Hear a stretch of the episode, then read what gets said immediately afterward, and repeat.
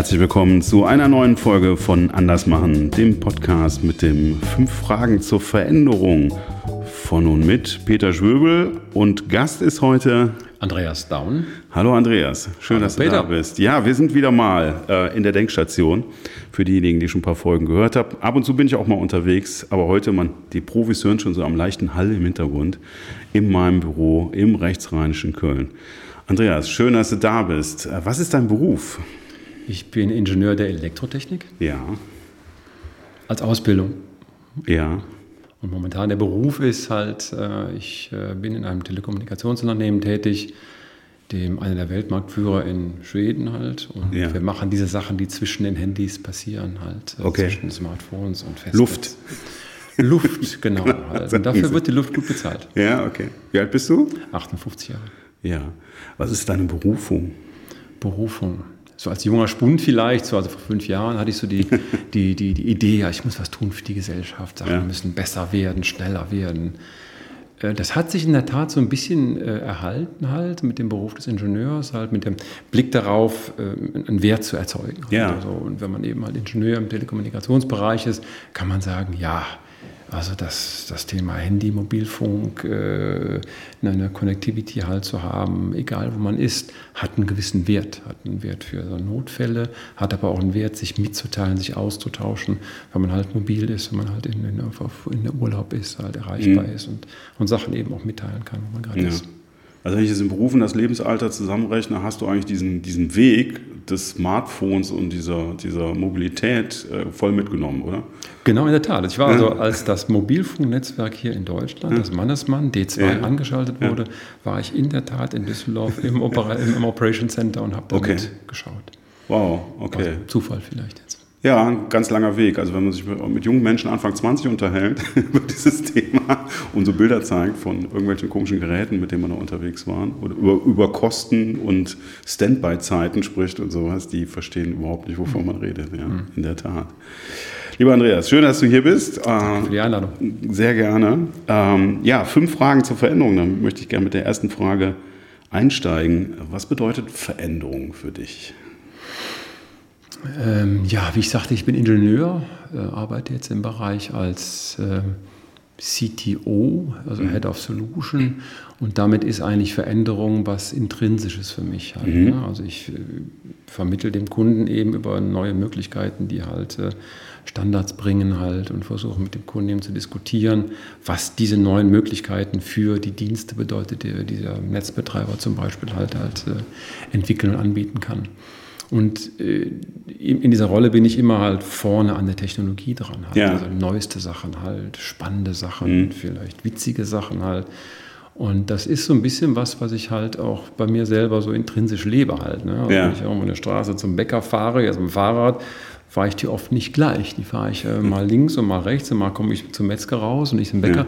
Aber diese, diese, diese, diese, diese Idee der, der, der Veränderung, Sachen mal einfach anders zu versuchen, versuche ich auch so im, täglichen Leben halt äh, so, so umzusetzen. Ja, also ich sag mal, das hat ja auch was Spielerisches. Ne? Absolut. So experimentieren, Absolut. Technik ausprobieren und sowas. Wirst du sagen? Ich denke total viel. Ja. Also wir, Ingenieure natürlich sind leicht so ein bisschen verkopfert halt ne? Mhm. und versuchen in ihren, in ihren Kämmerchen und Höhlen halt Sachen zu entwickeln und an die Wand zu, zu, zu schreiben und zu, zu zeichnen. Also meiner Erfahrung nach ähm, die erfolgreichsten Projekte, die erfolgreichsten Erneuerungen funktionieren durch das Ausprobieren, diese mhm. Exploration, wie der, mhm. wie der Spanier sagt. Halt, ne?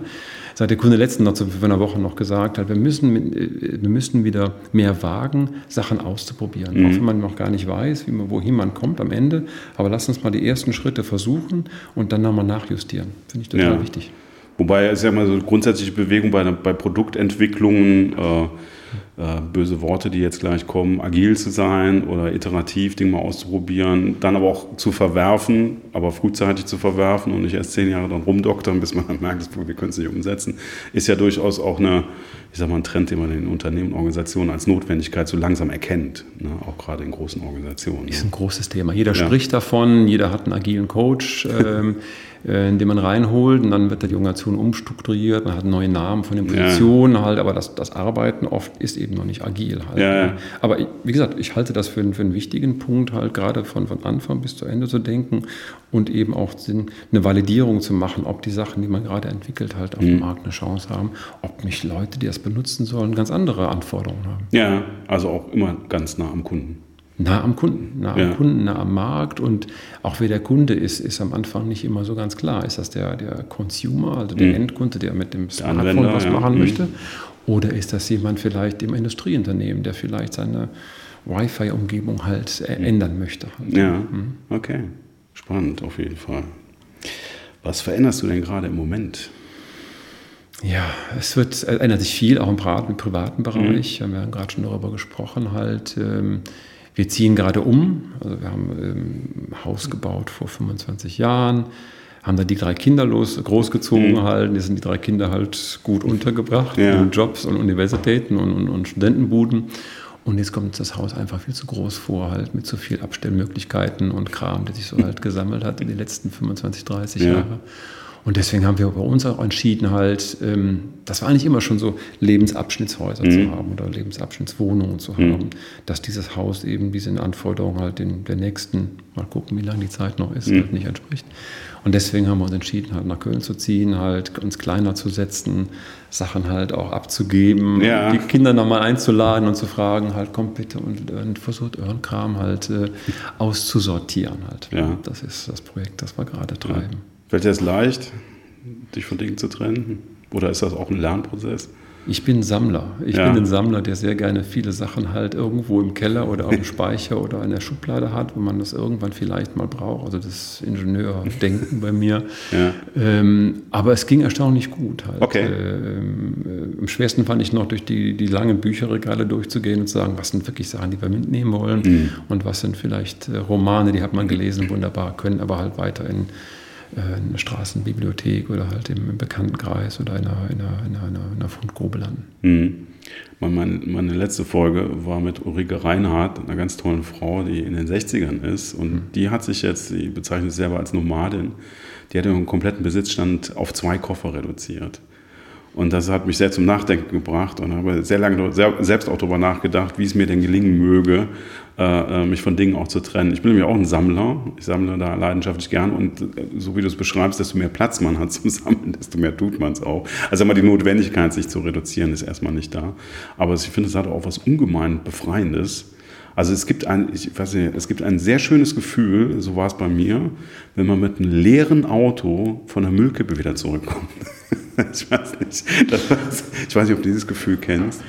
Äh, zurückkommen von der Müllkippe kann ich mir auch gut vorstellen halt. Äh, es ist aber auch halt belebend halt Sache. Meine Frau ist das regulativ, ganz klar ja, gesagt. Andreas, wir haben jetzt zu viele Musikinstrumente. Ja, okay, die, die, die, bringt man ja nicht zum Müll. Ne? Die bringt man nicht zum Müll, sondern die gibt man weiter halt. Ne? Aber das, das, das ist ein Gefühl halt, ein Instrument halt zu verkaufen halt, auf dem man vielleicht zuerst halt geübt hat und das Instrument erlernt hat. Ne? Und auch das... Ähm, das fand ich nicht so einfach eigentlich, halt, sich davon zu trennen. Aber das geht auch.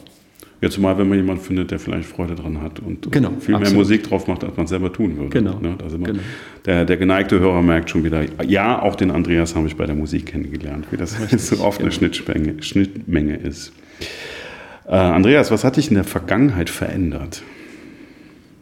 Ja, wir haben, also wir haben, ich habe ein Leben gelebt, auch mit vielen Ortsveränderungen mhm. halt. Ich habe nicht immer halt in, in diesem Raum Westdeutschland gelebt war halt in, in, in Skandinavien, äh, ich habe in, in Asien vier Jahre gearbeitet mit der ganzen Familie.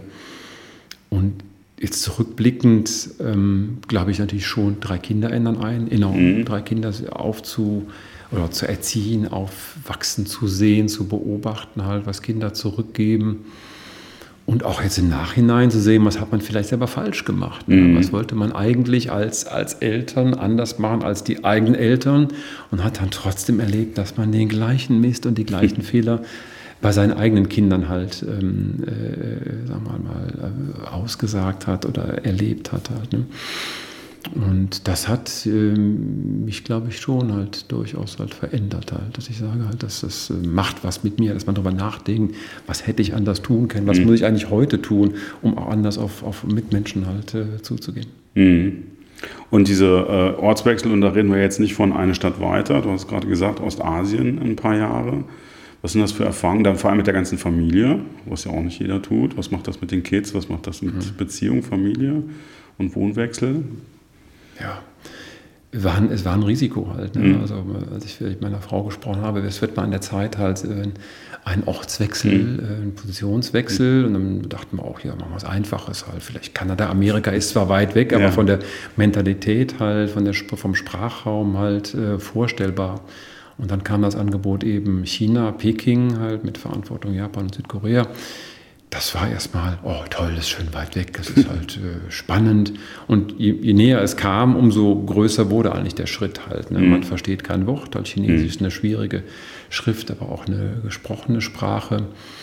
Und da war die Erfahrung eigentlich ähm, äh, sehr positiv. In dem Sinne halt, wir kriegen das hin, wir schaffen mhm. das halt. Wir mhm. lassen das Haus zurück, wir haben es dann eben stehen lassen, äh, mhm. von den Nachbarn eben gepflegt, um halt auch einen, so, einen Notfallplan zu haben, um mhm. zurückzukommen. Ähm, haben dann einen Hausstand in einen Container gepackt, rüber schiffen lassen und da wieder halt ein Netzwerk aufgebaut. Und nach so einem Jahr merkt man, es funktioniert. Mhm. Man weiß, wo die Ärzte sind, man weiß, was man wo einkaufen kann. Mhm. Man hat so ein paar Worte erlernt und konnte auch Sachen lesen. Die Kinder immer viel schneller als der, ja, der alte Papa, der dann auch halt auf Fragen von einem Chinesen immer was Falsches gesagt hat und dann den Ellenbogen in, dem, in der Seite hat. Das hat er doch gar nicht gefragt, Papa. aber aber die, diese, diese, diese, dieses, diese Erkenntnis halt, das kann man hinbekommen. Also mhm. diese Änderung halt einen großen Schritt in einen ganz anderen kulturellen Bereich das ist was, ähm, also für, für, für, mich und auch für die Familie was Wertvolles und man, bekannt, man, man kann das hinbekommen. Mhm. Also ich war noch sehr eindrücklich die, die, die Urlaubsbeschreibung eines Freundes von mir, äh, der nach Japan gefahren ist und er wollte unbedingt mit dem Mietwagen äh, auch durch die Gegend ziehen. Und äh, diese, diese Erfahrung, wenn man dann mal aus Tokio raus ist, äh, dass man kein einziges Straßenschild mehr lesen kann und äh, die Kommunikation wirklich gegen Null geht, weil auch niemand Englisch spricht und mhm. sowas, war schon für ihn, und das war nur eine Urlaubssituation, war schon sehr einschneidend, ne? wo er sich dann für zwei Wochen im Voraus den, den, äh, das Navigationssystem hat programmieren lassen, weil das natürlich auch auf Japanisch war. Und es auch fast gut geklappt hat. Und, und genau diese Erfahrung, ganz im Kleinen so, äh, das kriegt man schon irgendwie hin. Ne? Aber so diese Erkenntnis, oh, ich kann ja noch nicht mal das Straßenschild lesen. Das ist dann schon für viele, glaube ich, dann nochmal eine herbe Geschichte. Aber tatsächlich, wenn man das ganze komplette soziale Umfeld danach ausrichten muss, und du sagst es ja gerade, wo kaufe ich eigentlich welche Lebensmittel ein, wo kaufe ich was, wie sieht es mit Ärzten aus, mhm. ist natürlich was anderes, als wenn ich da mal einen schönen, schönen einwöchigen oder zweiwöchigen Urlaub mache. Ne? Wobei ich, ich muss auch sagen, halt natürlich halt, es gibt diese Expert-Community, mhm. also man zieht halt in, in, in fernes Land mhm. und trotzdem umgibt man sich oft in so einer Blase von Leuten mhm. mit einem vielleicht einem westlichen Hintergrund. Ja. Halt. Wir waren oft in der deutschen Botschaft halt für mhm sonntags halt für einen Gottesdienst, ähm, der im Wesentlichen aber ein kultureller Austausch ja, war im eigenen Netzwerk halt. Ne? Und darüber gab es halt die Schale halt eben Firma, Firmennetzwerk, mhm. lokale Mitarbeiter. Mhm. Äh, Sprachlehrer fürs Chinesische, ähm, lokale offene Märkte halt. Ja. Und ähm, deswegen ist das immer noch beschützt gewesen, halt, mhm. dass man eben in einem Compound wohnte, halt in einem Haus, das sich Chinesen nicht vorstellen können von ja. der Größe her. Ähm, und vielleicht hilft das einem so ein bisschen, das auch machbarer zu machen. Mhm. Die Kinder sind eben morgens im Bus abgeholt worden in die deutsche ja. Schule, in der Botschaft. Äh, und das hat eben geholfen, dass vielleicht eben halt äh, äh, ja, erlebbarer, fassbarer und von dieser Transformation halt mhm. schaffbarer werden zu lassen. Ja. Dankeschön. Andreas, was willst du denn noch verändern? Hängt immer natürlich davon ab, wie viel Zeit einem noch bleibt. Und ich plane eben auch jetzt nicht nach vorne halt, was möchte ich in den nächsten 20 Jahren halt machen. Erstmal eben, wie gesagt, der Umzug steht vor allem. Ich möchte auf alle Fälle auch äh, musikalisch halt, ähm, wenn ich noch ein bisschen mehr machen halt, ähm, wie in der Vergangenheit, äh, dass man halt vielleicht Bands sich wieder im lokalen Kölner Umfeld dann halt sucht, um was Musik zu machen irgendwann auch vielleicht äh, hingeht, dass mit 58 erstmal der Beleg, wo setzt man dann seine, seine Zeit ein, bleibt man Vollzeit berufstätig, mhm. macht man nochmal einen Positionswechsel. Ähm, dann habe ich immer halt diese, neben dieser musikalischen auch so eine, eine weitere künstlerische Ader. Ich male auch. Ich habe, mhm. als ich mal in Bonn gearbeitet habe, einen Ölmalkurs an der, äh, äh, im, im, Museum gemacht halt. Das hat mich auch irgendwie halt äh, inspiriert, halt diese Zeit, die man braucht, halt Ölbilder mhm. halt stehen zu lassen. Also ich habe da noch keinen richtigen Plan für, aber es ist eben was, was bei mir drin ist halt, dass ich eben nach einer gewissen Zeit Änderungen brauche. Halt entweder beruflich, so nach fünf mhm. Jahren ist so die Taktung, die ich habe, aber eben auch im Hobbyumfeld, im sozialen mhm. Umfeld. Das, was du beschrieben hast und diese Laufbahn war für eine Wirtschaftsorganisation, für einen Konzern. Ne? Das war in der Tat für eine mhm. Organisation, mhm. was, was ungewöhnlich ist. Ja. Also man kommt aus der Universität damals, mhm. sagt, die erste Firma zwei Jahre, dann weißt ja. du, wie das funktioniert, dann gehst du weiter. Und ich glaube, was das halt bei dieser Firma ähm, äh, spannend gehalten hat, waren eben diese Möglichkeiten, auch Jobs zu wechseln, Positionen mhm. zu wechseln, Aspekte des, des äh, der, der, der, der, äh, der Wertschöpfung halt zu ändern, mhm. halt Location zu ändern. Und das war wirklich, wenn man so rückguckt, halt so drei bis fünf Jahre so getan. Also wie andere vielleicht die Organisation oder das Unternehmen gewechselt hätten, ergaben sich neue Möglichkeiten innerhalb genau. der Organisation. Und ich denke mal auch gerade, was in dieser Technologie halt Fakt ist, es hat sich halt auch wahnsinnig viel getan in den letzten 20, 30 Jahren, oder? Ja, absolut. Halt. Also was am Anfang immer eine wesentliche Sprache war, man mhm. telefoniert mit so einem mobilen Gerät, mhm. um halt jemanden anzurufen hat sich ja gewandelt in den letzten 10, 15 Jahren. Das ist ja eine Datenkommunikation. Mhm. Und es gibt alle möglichen äh, Dritt- oder Over-the-Top-Applikationen, die mhm. auf diesem Smartphone laufen und funktionieren halt. Ne?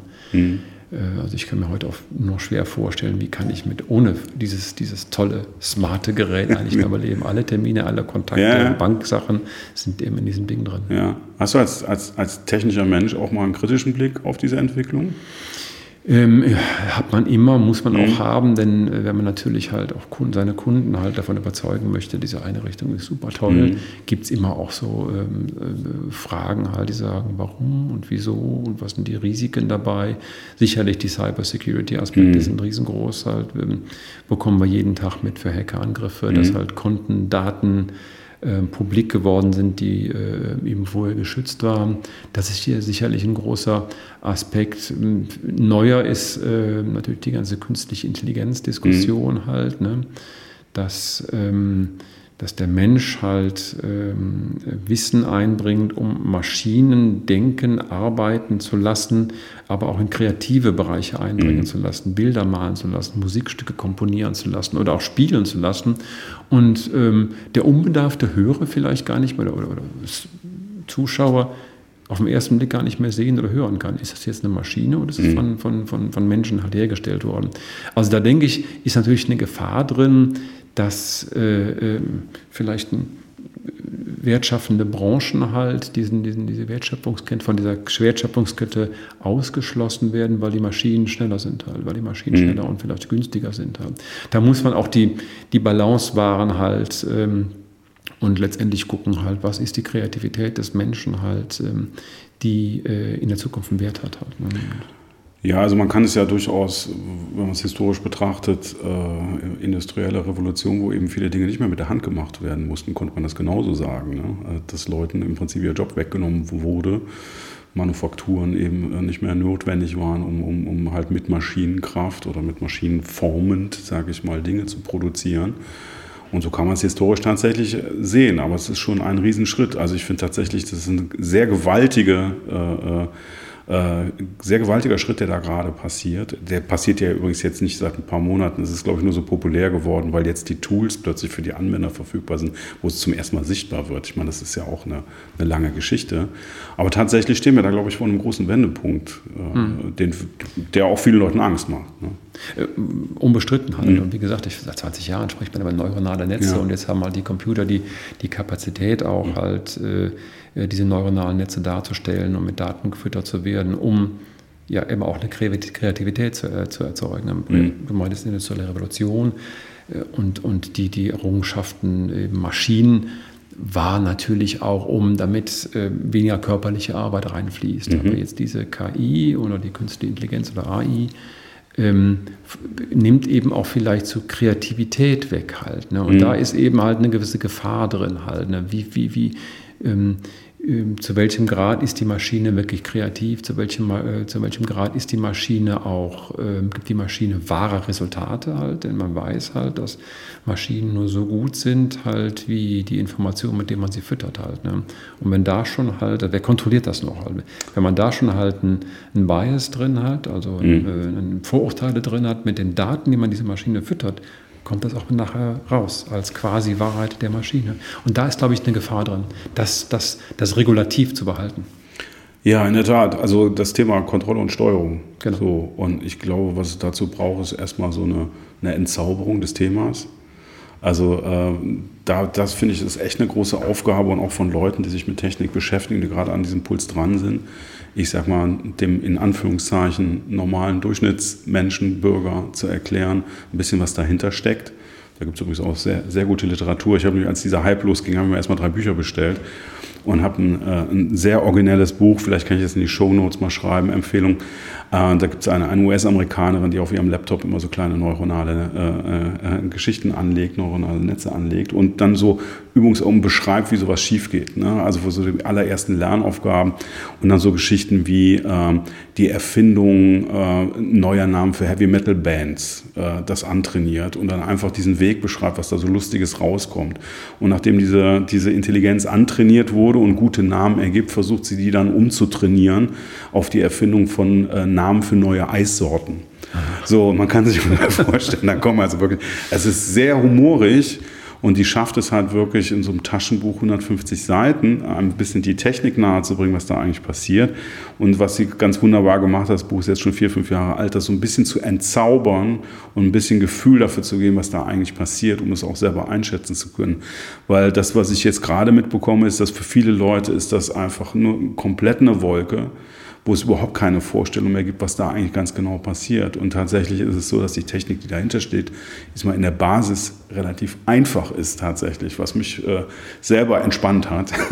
Aber natürlich auch ein bisschen einen Blick darauf gibt, äh, was Risiken sein können. Und tatsächlich braucht es die Menschen, die verstehen, was da passiert und noch irgendwie die Kontrolle äh, darüber zu behalten und das zu steuern. Mhm. Weil wie du auch sagst, man hat ja also erste Versuche gemacht, um zum Beispiel auch bei der Personalarbeit zu entlasten, Profile auszuwerten und so weiter und so fort, wo man eben festgestellt hat, dass Vorurteile, äh, die vielleicht in der Vergangenheit Wirkung hatten, eben einfach von der Maschine sauber weitergeführt werden und sogar optimiert werden. Das heißt, quasi die Maschine kann auch Vorurteile für sich in, in, in Anführungszeichen optimieren, nämlich dann übersteigern, weil das halt erfolgreiche Systeme sind. Also ganz großes, spannendes Thema. Äh, lieber Andreas, äh, zur letzten Frage. Was willst du denn im Keimfall verändern? Also ich glaube halt wirklich diesen Ansatz, was ich beschrieben habe, das intrinsische, diese Neugier in mir drin, mhm. halt Sachen wirklich versuchen neu zu, zu erkunden, zu erforschen, auszuprobieren halt. Das ist eine Sache, die, die, die, ich, die ich mitnehme, die ich lebe halt. Das kann musikalisch Sachen mhm. sein, neue, neue Sounds halt auszuprobieren, Technik auszuprobieren aber eben auch neue Themen für mich zu, zu, äh, zu erschließen halt. Und ähm, eine Sache, die mich ja nicht auch umtreibt, ist halt so die Gefahr, dass Leute halt sich nicht mehr balanciert informieren, dass Leute mhm. halt in abgeschlossenen Räumen sich informieren und dann so völlig davon überzeugt sind, dass ihre Meinung die genau richtige ja. ist. Also das ist, denke ich, auch ein Thema, das ich versuche, auch im bekannten mhm. Kreis halt immer zu adressieren. Halt Leute schaut, dass ihr euch balanciert informiert und nicht die gleichen Quellen, auch sozialen Medien immer nutzt. Das finde ich super wichtig. Halt. Da kann man, mhm. glaube ich, auch viel Missverständnis und letztendlich auch viel Aggression und Hass auf der Welt halt äh, mit vermeiden. Ja, tatsächlich äh, geht es da auch. Also ich meine, wir haben die Diskussion ja an allen Ecken und Enden, gerade sozialen Netzwerke und eben Kommunikation, mhm. eben, die das ermöglicht hat. Und man, man staunt ja, woher diese Polarisierung kommt. Mhm. Ne? Weil man denkt, was sind das für Mechanismen? Ähm, also es gab sicherlich auch früher in der Stammkneipe, Eckkneipe, mal einen ordentlichen Streit und, und Meinungsunterschiede. Ähm, ganz klar, aber so dieses äh, offensichtlich dieses, dieses Verbohrte und dieses Festgelegte, das scheint schon ein Phänomen zu sein, was wir noch nicht so ganz verarbeitet haben. Und äh, tatsächlich, muss ich ganz ehrlich sagen, erwische ich mich hier und da auch mal, ja, dass ich mit meiner Meinung ordentlich unterwegs bin. Die haben sie doch nicht mehr alle und so. Und dann schon zur, wutentbrannt zur Tastatur greift, bis man sich dann erstmal also du bist systemischer Coach, atme tief ein, atme tief aus ne, und mach mal Perspektivwechsel. Was ist da los? Aber das ist in der Tat spannend. Ich weiß nicht, ob das auch ein bisschen was mit so einer äh, Entpersonalisierung zu tun hat, dass man eben, das ist also ein bisschen asynchron. Ne? Man guckt sich nicht dabei in die Augen, da fällt es einem dann schon ein bisschen schwer, schwerer oder man lacht vielleicht auch mal und so. Und das ist so, so das sind so, so Platzhalter oder so Stellvertreter-Konflikte, äh, die da geführt werden. Und da ist halt auch eine Frage, wie kriegt man das wieder persönlicher? Ne? Das ist auch, auch so ein Ding, was mich umtreibt. Und äh, vor allem, wie mache ich das, äh, sicherzustellen, dass ich nicht womöglich ganz hart gerade mit irgendeinem Chatbot streite, der mit KI funktioniert. Das wäre jetzt auch nochmal so ein Punkt, der da ganz gut zu passt. Naja. Gibt es noch andere Sachen, die du nicht verändern möchtest? Ja, diese Neugier, die ich halt behalten möchte, mhm. halt äh, Freude an Musik, hm. Freude an Köln natürlich, halt, ähm, das würde ich gerne behalten. Und eine Sache, die ich, die ich auch halt, ähm, denke ich, wichtig finde, Meinung sagen halt. Man mhm. muss halt, es ist wichtig, dass Leute auch auftreten und auch noch öffentlich nach draußen gehen und eine Meinung sagen halt. Mhm. Und nicht nur halt ein Plakat hochhalten oder anfangen, irgendwas zu schmeißen, sondern wirklich auch im persönlichen Umfeld nicht nur hören und sagen, okay, das ist so und so, mhm. sondern wirklich halt aus ihrer eigenen Lebenserfahrung halt sagen, das sehe ich so und so. Mhm. Und auch mal widersprechen, wenn halt andere mhm. Leute vorne stehen und die vielleicht agitieren und ähm, jemanden für eine gewisse Richtung halt oder von einer Richtung, von einer gewissen Richtung vereinnahmen möchten, durchaus den Mut zu haben, aufzustehen und zu sagen, das sehe ich aber anders. Habt ihr da und mhm. darüber nachgedacht? Mhm. Und gibt, es gibt auch andere Seiten mhm. davon. Finde ich total wichtig heutzutage. Ja, es ist übrigens ganz interessant. Tatsächlich mache ich die Beobachtung auch, dass im persönlichen Kontakt genau das Gegenteilige passiert, das, was du sagst, dass man seine Meinung eher, dass man eher im Rückwärtsgang ist mhm. und so ein bisschen vorsichtiger ist, wo man vielleicht früher eher mal was rausgehauen hat und vielleicht tatsächlich heutzutage im persönlichen Kontakt es eher ein bisschen weniger macht und aber tatsächlich in den, in den Medien ein bisschen stärker zu sein scheint. Ja, es ist vielleicht eine mhm. persönliche, auch eine Einstellung, mhm. wie man das macht halt. Das ist nicht immer einfach halt. Ja. Ne? Denn wer viel seine eigene Meinung sagt, wer auch viel schon mal sagt, das sehe ich, sagt, mhm. das sehe ich aber anders, der eckt auch an halt. Ne? Ja. Und dieses Anecken ist eben vielleicht auch manchen Leuten unangenehm und er ist mal so ein komischer Kandidat und der sagt immer so komische Sachen ja. und macht. Also es ist nicht immer einfach. Also ja. mit dem Strom zu schwimmen und immer Ja zu sagen, ist sicherlich einfacher, als mal so ein bisschen links und rechts auszuschauen. Wunderbar. Also eigentlich schon fast so ein kleiner Appell, ne? Soll es sein? Kann es sein? Alles klar. Andreas, ganz herzlichen Dank für das Gespräch. Ich danke dir.